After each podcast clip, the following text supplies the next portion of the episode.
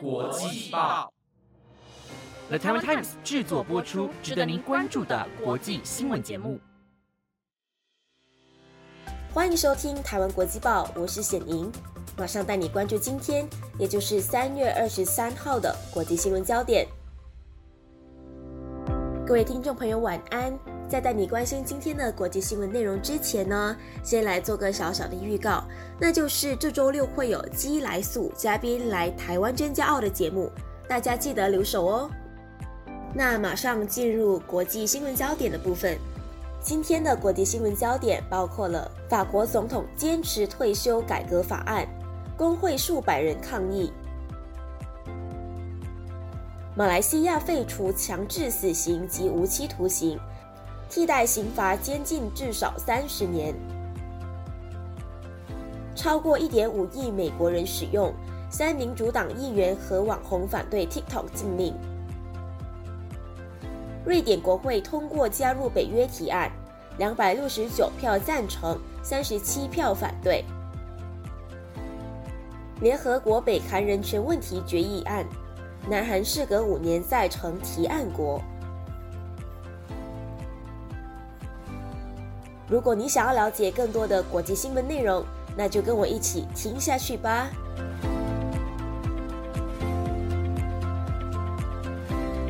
首先带你关注的是法国的抗议事件。上个星期五在台湾国际报有跟大家提到，法国总理伯纳在国民议会开议前呢。宣布动用宪法第四十九点三条，强制通过退休改革法案，让抗议事件持续升温。那这份年改法案呢，其实是要将法定的退休年龄从六十二岁延后到六十四岁。对于民众不断高涨的愤怒情绪，法国总统马克宏就誓言要推动这一份不受欢迎的年金改革。而对于总统的这个反应呢？有大量的民众在今天举行罢工和示威。工会就有说到，今天的第九个全国性行动将吸引大量的民众参与。今天的罢工将使到火车交通严重中断，机场也会受到影响，许多职业的教师离开工作岗位，而加油站和清洁队的罢工也持续的在进行当中。对于民众的反应，马克宏在昨天的谈话时就有说到，他坚持自己的立场，表示这一个法案是必要的，并且说年金改革将在年底前实施。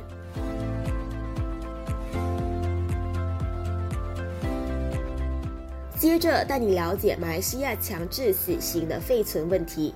马来西亚负责法律及体制改革事务的首相署部长。阿莎丽娜今天在国会的时候就说到，上个星期内阁会议同意废除强制死刑及无期徒刑，无期徒刑不再是死刑的替代刑罚。阿莎丽娜就说到，新的替代刑罚是监禁至少三十年及最长四十年，以及鞭刑至少十二下。马来西亚政府将在三月二十七号的时候向国会提交二零二三年废除强制死刑法案及重新检讨死刑、无期徒刑法案，允许联邦法院重新检讨已经判处死刑或无期徒刑的案件。不过呢，他也有强调，新政策是更改刑罚，而不是完全的废除死刑，这赋予法官在判决的时候有更大的裁量权。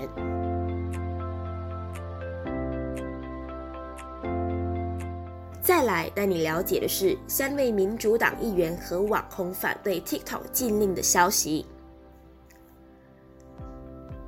美国民主党三名国会议员和 TikTok 创作者们在今天的时候就说，他们其实反对任何可能对 TikTok 施实的禁令。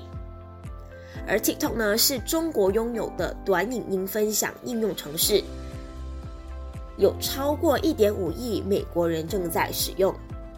而反对这项 TikTok 禁令的民主党议员是包曼、坡肯、贾西亚以及 TikTok 网红，在华府召开记者会，呼吁定制范围广泛的隐私法律，将所有的大型社区媒体公司纳入。而支持 TikTok 禁令的人就担心，美国 TikTok 用户的资料可能会被传给中国。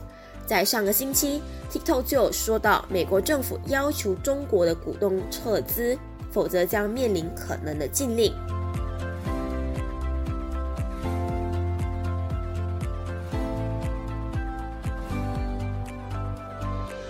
紧接着带你了解的是，瑞典国会通过加入北约提案的消息。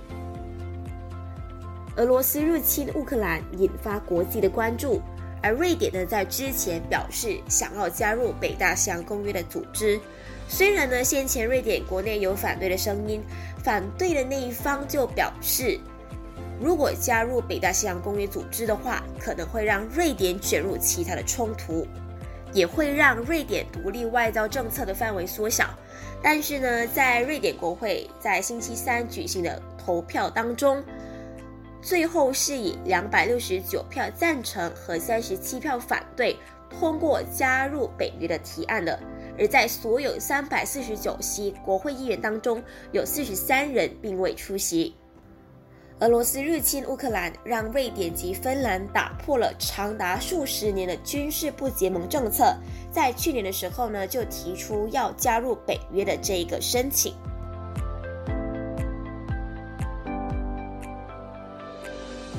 最后带你关注南韩成为北韩人权问题决议案共同提案国的消息。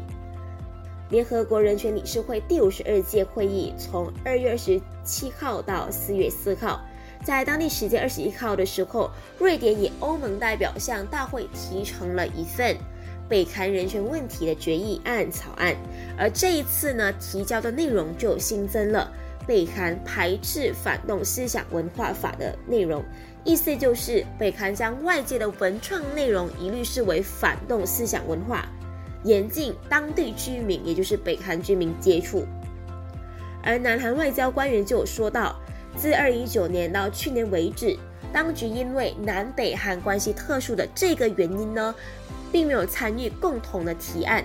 但是事隔五年之后，这一次决定加入，成为北韩人权问题决议草案的共同提案国。而这一次的草案就有提到，针对北韩对外国人的拷问、处决、任意拘捕、绑架等多个问题。敦促北韩向遗属和相关机构公开受害者的生死情况、行踪等所有的资讯。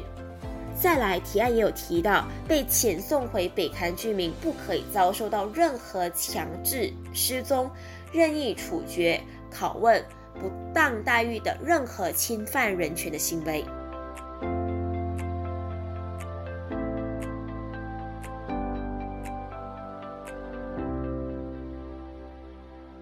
那以上就是今天的台湾国际报新闻内容，是由 The Time Times 制作播出。不知道你对今天的哪一则新闻更加印象深刻的呢？如果你有任何的想法，都欢迎你在 Apple Podcast 或者 IG 私信我们哦。